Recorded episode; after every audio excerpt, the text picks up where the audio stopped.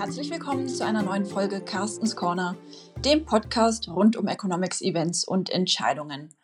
Mein Name ist Inga Fechner und ich freue mich sehr für die heutige Folge, den Namensgeber unseres Podcasts, unseren Chefvolkswirt Carsten Czeski, begrüßen zu dürfen. Hallo Carsten. Hallo Inga. Carsten, gerade eben hat die EZB-Zinssitzung stattgefunden und das Treffen wurde ja mit Spannung erwartet, vor allem deshalb, weil nicht ganz klar war, was die EZB heute beschließen würde. Also ob sie in diesem nach wie vor sehr unsicheren Umfeld die Füße stillhalten würde oder angesichts des immensen Inflationsdrucks vielleicht doch etwas stärker auf die Bremse tritt. War das Treffen deiner Meinung nach so spannend wie erwartet und hat die EZB heute Licht ins Dunkel gebracht? Also das Treffen selber war bestimmt so spannend wie erwartet. Die Pressekonferenz und die Entscheidung waren dann weniger spannend.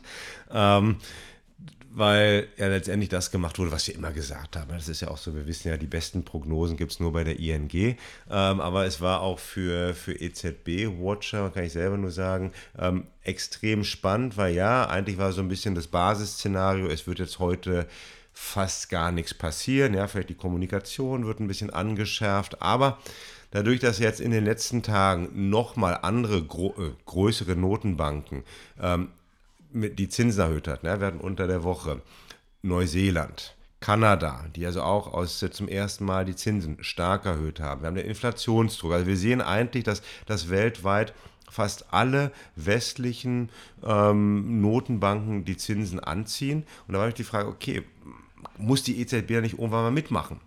Wie hoch ist der Druck von den, den geldpolitischen Falken im EZB-Rat? Also einem Bundesbankpräsidenten, einem Präsidenten der niederländischen Notenbank. Und von daher gab es dann doch mal so, ein bisschen wie so dieser, dieser Spannungseffekt, ähm, den ich ja aktuell als, als leidender Fußballfan meiner ähm, Lieblingsmannschaft äh, der schlechteren aus Berlin aktuell immer so habe. Man guckt sich das an, man geht eigentlich davon aus, dass sie verlieren werden, aber die Spannung ist da, boah, vielleicht klappt es dann, gibt es doch mal eine Überraschung heute. Und das war eigentlich bei der EZB-Sitzung ganz genau. Ja. Gibt es die Überraschung? Es gab sie nicht. Ja, was, äh, was hat die EZB entschieden? Ähm, die EZB hat eigentlich auch wieder nur mit den Worten ein klein bisschen gespielt. Alles bleibt beim Alten. Nein, keine Leitzinserhöhung. War deutlich, dass es die nicht geben wird, weil die EZB sich ja selber festgelegt hat auf dieses Prinzip des Sequencings, also erst die Nettoanleihenkäufe beenden, dann erst die Zinsen erhöhen. Ja, und die Nettoanleihenkäufe gibt es noch. Da hatten wir schon im März gelernt, dass die jetzt sukzessive zurückgeführt werden. Das hat man nochmal bestätigt relativ einfach zu, zu äh, merken, 40, 30, 20 Milliarden pro Monat in den kommenden Monaten, sodass man im Juni bei 20 ist und das dann auch Ende Juni beenden könnte. Und die einzige textuelle Veränderung, die es heute wirklich gab, war, dass die EZB entschlossener rüberkam, dass diese Nettoanleihenkäufe im dritten Quartal auch wirklich beendet würden. Ich habe es mal so zusammengefasst, im Grunde genommen muss es eine Mega-Rezession geben oder und oder einen mega Rückfall der Inflationsprognosen, sodass die EZB nicht das Anleihenkaufprogramm stoppt im dritten Quartal. Ansonsten ist das definitiv das Basisszenario. Ja, Zinserhöhung, da sagt die EZB jetzt immer, ähm, einige Zeit später. Lagarde hat auch gesagt, einige Zeit später, wie definiert sie das persönlich? Das kann eine Woche sein, das können aber auch mehrere Monate sein. Also man hat die Tür offen gehalten für äh, Zinserhöhungen, aber ich denke, und das haben wir auch an der ähm, Marktreaktion während des Treffens gesehen oder während der Pressekonferenz gesehen. Ähm, die Märkte, die ja in den letzten Tagen und Wochen davon ausgingen, dass jetzt unheimlich viele Leitzinserhöhungen kommen könnten bei der EZB, ähm, die haben jetzt so ein bisschen ihren Realitätscheck bekommen und, äh, und haben sich jetzt ein bisschen den, den bestätigten Tatsachen angepasst. Die EZB normalisiert, aber es ist eine sehr langsame Normalisierung. Jetzt hast du ja gesagt, ähm, dass es eigentlich wenig, wirklich wenig gibt, was die EZB davon abhalten würde, das EZB-Anleihekaufprogramm einzustellen im Sommer. Ähm, was müsste denn passieren, dass die EZB mehr tun würde? Ja, gute Frage. Da müssten wir eigentlich ähm, beides bekommen. Eine starke, scharfe Rezession und damit verbunden einen starken Rückfall der Inflationsprognosen und am liebsten auch schon der aktuellen Inflationsraten. So, das heißt, dass ich auf einmal ähm, nicht mehr dieses Stagflationsszenario habe, sondern dass ich eigentlich in eine richtig dicke Rezession mit niedriger Inflationsraten-Szenario äh, bin. Wenn das käme, sehr unwahrscheinlich, aber wenn das käme, dann äh, kann ich mir vorstellen, dass die EZB halt dann doch nochmal diese 180-Grad-Wende hinlegen würde und das Anleihenkaufprogramm verlängern würde. Aber wie gesagt, das ist sehr, sehr hypothetisch, sehr unwahrscheinlich. Und was würde jetzt genau im gegengesetzten Fall passieren? Ähm, was müsste passieren, ähm, dass die Zinsschritte kommen, die von den Märkten immer noch eingepreist werden? Ja, ich denke kurzfristig gar nichts. Warum? Weil die EZB sich ja jetzt schön Zeit gekauft hat, was glaube ich viele ja auch nicht auf dem Schirm hatten, ist, dass jetzt einfach in den kommenden acht Wochen gar kein EZB-Treffen mehr ist, in dem die EZB über die Geldpolitik redet. Und eine Zinserhöhung jetzt außerhalb von solch einem Treffen extrem unwahrscheinlich. Ja? Also da müsste wirklich eine Notsituation geben und die ist einfach nicht vorstellbar. Das heißt, das nächste Treffen ist erst ähm, in, der, in der zweiten Juniwoche. Ähm, so, dann ist man ja da, dass man dann nur bestätigen kann, dass das Anleihenkaufprogramm beendet wird. Und dann würde man halt im frühesten Falle im Juli den Zins erhöhen können. So, welches, welches Makroszenario bräuchte ich, dass ich dann schon im Juli eine erste Leitzinserhöhung bekomme und auch, so wie du gesagt hast, dann einfach noch eine richtige Serie, eine richtige Reihe von Zinserhöhungen. Der Markt hatte ja bis heute Vormittag ähm, acht Zinsschritte bis Ende 2023 eingepreist. Ja, acht. Ähm, das kann eigentlich nur passieren, wenn wir jetzt ähm, kurzfristig zum Beispiel einen schnellen Waffenstillstand, Frieden ähm, in der Ukraine bekommen, ein Ende der Sanktionen. Oder aber auch, dass äh, vielleicht Russland äh, dem Westen einfach sagt, es gibt Waffenstillstand nur, wenn äh, der Westen die Sanktionen äh, wieder zurücknimmt. Das heißt, eine relativ schnelle Rückkehr zum, äh, zu russischer Energie ein, dann ein Rückfall der Energie- und Rohstoffpreise, ähm, ein Wegfallen der Unsicherheit in der Konjunktur. Und dann ähm, wäre dann anders, als was ich ja persönlich denke, was wir in dem Podcast ja auch schon mal besprochen haben, dann wäre der Krieg in der Ukraine nicht der große wirtschaftliche Gamechanger, sondern alles würde relativ schnell wieder zurückkehren, wie es davor gewesen ist. Und wir sprechen darüber, dass Lieferketten keine ähm, Probleme sind, dass die Wirtschaft wieder anzieht, dass die Industrie wieder anzieht. Ähm, und, äh, und dann hätte die EZB die Möglichkeit, um wirklich äh, mehrere Zinsschritte durchzuführen.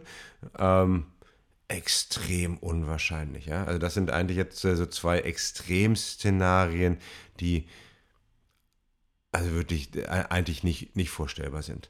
Ähm, ja, die, die Situation, dass jetzt auch die Energie- und Rohstoffpreise wirklich schnell wieder ähm, runtergehen. Egal was passiert.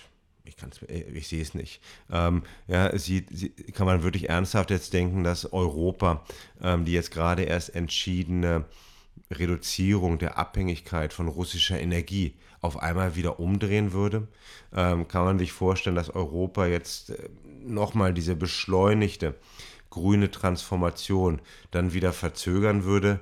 Ähm, fehlt mir ein bisschen die Fantasie, weshalb ich wirklich davon ausgehe, dass wir, ja, was verschiedenste EZB-Szenarien, die unterscheiden sich jetzt eigentlich nur so ein bisschen im, im Timing, also wann kommt dann dann die erste Leitzinserhöhung, ja, Juli, September, doch erst im vierten Quartal und dann darüber hinaus, aber das wird wirklich erst eine Geschichte für 2023 sein.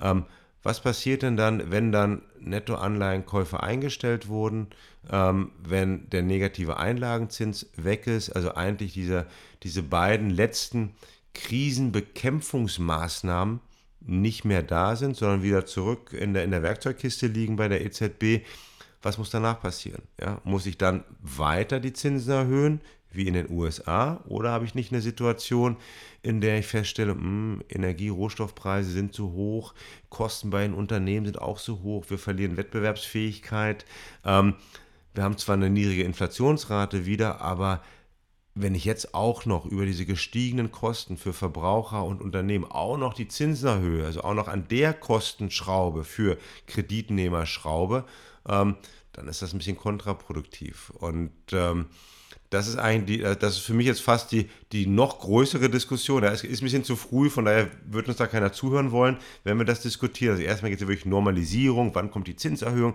Aber für mich ist das Größte, das das Spannendere beinahe, was passiert denn dann, wenn der Einlagenzins wieder auf Null ist und die Nettoanleihenkäufe eingestellt wurden? Was kommt dann? Das ist spannend, weil, wenn wir jetzt im Jahr 2023 bleiben, dann ähm, gibt es ja auch schon die ersten Stimmen, die auch sagen, dass ja ähm, beispielsweise die FED äh, auch schon wieder im Jahr 2023 die Zinsen senken wird. Ja, wenn wir uns da die Historie angucken, dann ähm, lag zwischen dem Zyklus der ersten ähm, Zinserhöhung und der, der Zinssenkung, da waren in den letzten fünf Jahren so sieben bis acht Monate. Heißt, wenn wir das Peak sehen ähm, im ersten Quartal 2023, dann würde das bedeuten, dass wir im vierten Quartal 2023 eine Zinssenkung sehen.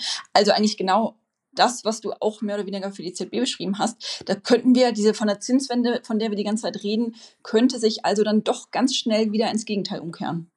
Ganz genau, ne? und das ist ja auch meine Meinung. Ähm, wir werden ja auch dafür bezahlt, um, um Meinung zu haben. Ähm, ja, wenn ich die ganzen Fragen, die ich eben da vorgestellt habe, wie sieht es 2023 aus, habe ich natürlich eine Meinung dazu.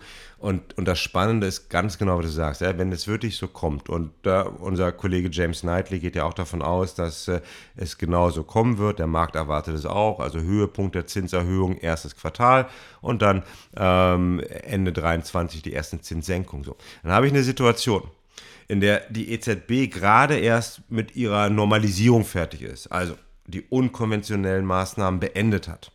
Dann sieht der Markt schon, die Fed wird ja auch dann schon ein bisschen drüber philosophieren, Ende der Zinserhöhung in den USA ist nahe, ist gekommen. So, möchte ich dann wirklich als EZB noch richtig viele Zinserhöhungen durchführen, wenn in den USA der Trend genau in die andere Richtung geht? Nee, möchte ich nicht. Ähm, dann, denn dann weiß ich auch wieder, laufe ich ja Gefahr, dass vielleicht der Euro zu stark wird. Ja, wenn sich die ganze Geschichte wieder dreht.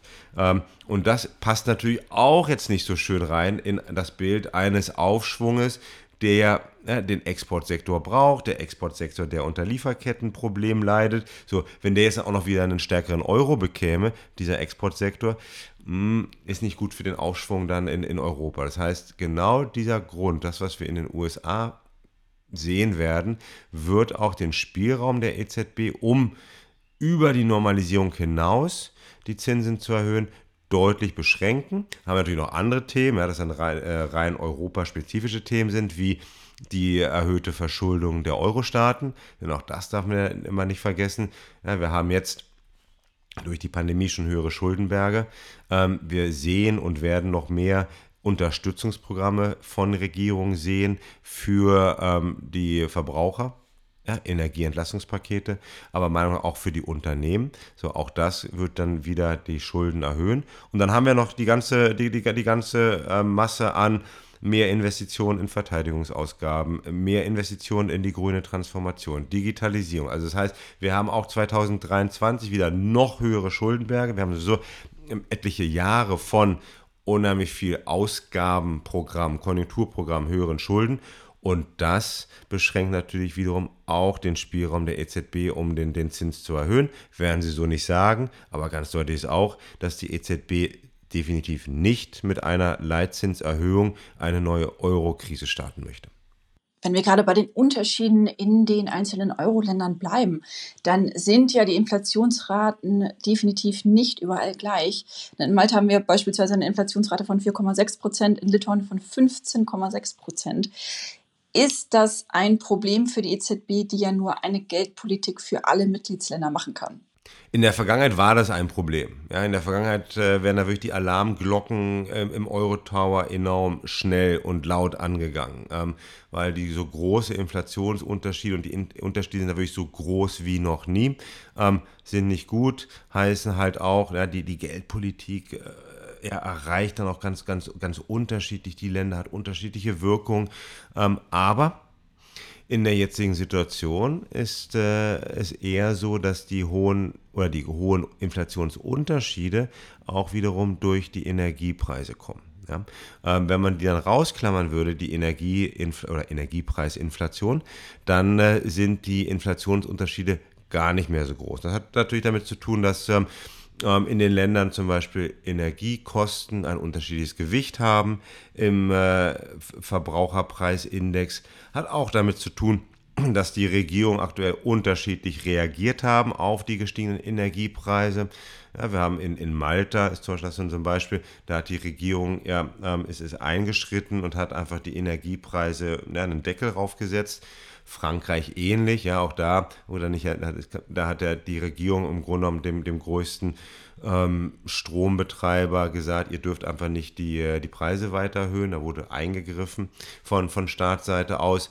Ähm, bei den baltischen Staaten ist natürlich die, die Abhängigkeit und auch die Nähe zu Russland ähm, nochmal ausschlaggebend dafür, dass die Energiepreise dann noch stärker gestiegen sind. So, also ich kann die Unterschiede alle erklären.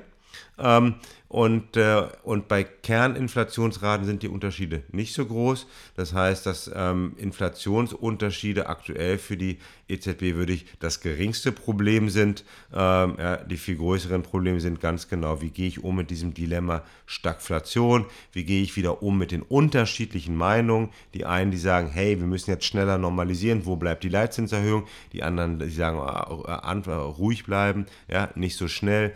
Und, äh, und diese unterschiedlichen Meinungen zu überbrücken und zu moderieren, war heute definitiv und wird auch in den kommenden Monaten oder schon in den kommenden Wochen eher noch ein großes äh, Thema für die EZB sein. Apropos Frankreich, da haben wir gerade die Präsidentschaftswahlen und äh, da ist ja die große Frage, ob wir eine Wiederholung von 2017 sehen, beziehungsweise sehen wir ja in einer gewissen Weise, indem Macron und Le Pen wieder in der Stichwahl sind. Wie schätzt du aktuell die ähm, Präsidentschaftswahl ein, auch mit Blick vielleicht auf generell die Stimmung in Europa und äh, was sagst du zu der Frage in der Pressekonferenz äh, bezüglich des Gerüchts, dass äh, Frau Lagarde in der nächsten französischen Regierung sitzen könnte? Ja, zu, zu letzterem, da muss ich sagen, da war ich schon am Schreiben. Da hatte ich nur gehört, dass sie meinte, ihre Stimme würde wegfallen als, als kleinen Witz. Dann ist sie auf die andere Frage eingegangen und was jetzt die Antwort genau war auf die Frage, ob sie denn dann in der Regierung sitzen könnte, vielleicht auch als, als, als Regierungschefin. Ähm, da, da, musst du mir gleich mal helfen, was ihre Antwort war. Ich nehme an, dass sie keine Antwort gegeben hat, aber das musst du gleich nochmal erklären. Ähm, ja. ja, sag mal, ja. Ja, die, die, Stimme war weg. Es wurde nicht, es wurde nicht äh, beantwortet, leider. Genau, ja, das, das, dachte ich schon. Gute Politikerin. Ähm, na, was wir zu, äh, zu Frankreich war sehr spannend. Ähm, warum spannend? Weil auch die Unterschiede laut Umfragen zwischen Macron und Le Pen geringer sind als bei der letzten Wahl. Ähm, ja, Le, Le, Pen ist deutlich ein bisschen gemäßigter in ihren Aussagen geworden. Ob das stimmt, weiß man nicht, aber so große ähm, Schreckgespenster sicherlich für die Märkte wie Frexit, also dass Frankreich aus dem Euro austreten könnte oder aus der Europäischen Union. Solche Themen werden gar nicht mehr gespielt. Ähm, denke man, sie fährt es eigentlich so ein, so ein, so ein typisch ähm, populistisches Programm, wo sich eigentlich Rechtspopulismus mit Linkspopulismus trifft. Das heißt, es wird äh, viel darüber gesprochen, wie äh, die hohe Inflationsrate äh, die, die, die Bürger trifft und, ähm, und solche wirtschaftlichen Themen. Es ist eine große Gefahr, die der Markt, denke ich, aktuell unterschätzt. Ähm, Stichwahl ist immer eine Gefahr, weil einfach 50-50. Ähm, ja, ich denke nur mal an so eine 50-50-Frage rund um Brexit. Also sowas kann immer auf einmal einen Ausrutscher geben. Ähm, viel hängt natürlich jetzt strategisch davon ab, wie, ähm, wie vor allem die, die Wähler von ähm, Mélenchon sich entscheiden werden. Er selber hat ja eine indirekte Wahlempfehlung gegeben, die gegen Le Pen war, aber nicht für, für Macron. Das, also das, das, das wird spannend. Das wird sehr spannend. Ähm, aktuell sind die Finanzmärkte, denke ich, noch viel zu viel nur eingestellt auf Ukraine, auf ähm, EZB und haben das nicht so richtig auf dem Schirm gehabt. Denn sollte es ein, wie es dann so schön ist, Außenseiter-Sieg geben von ähm, Le Pen, dann denke ich, wird es an den Märkten ordentlich rütteln und schütteln.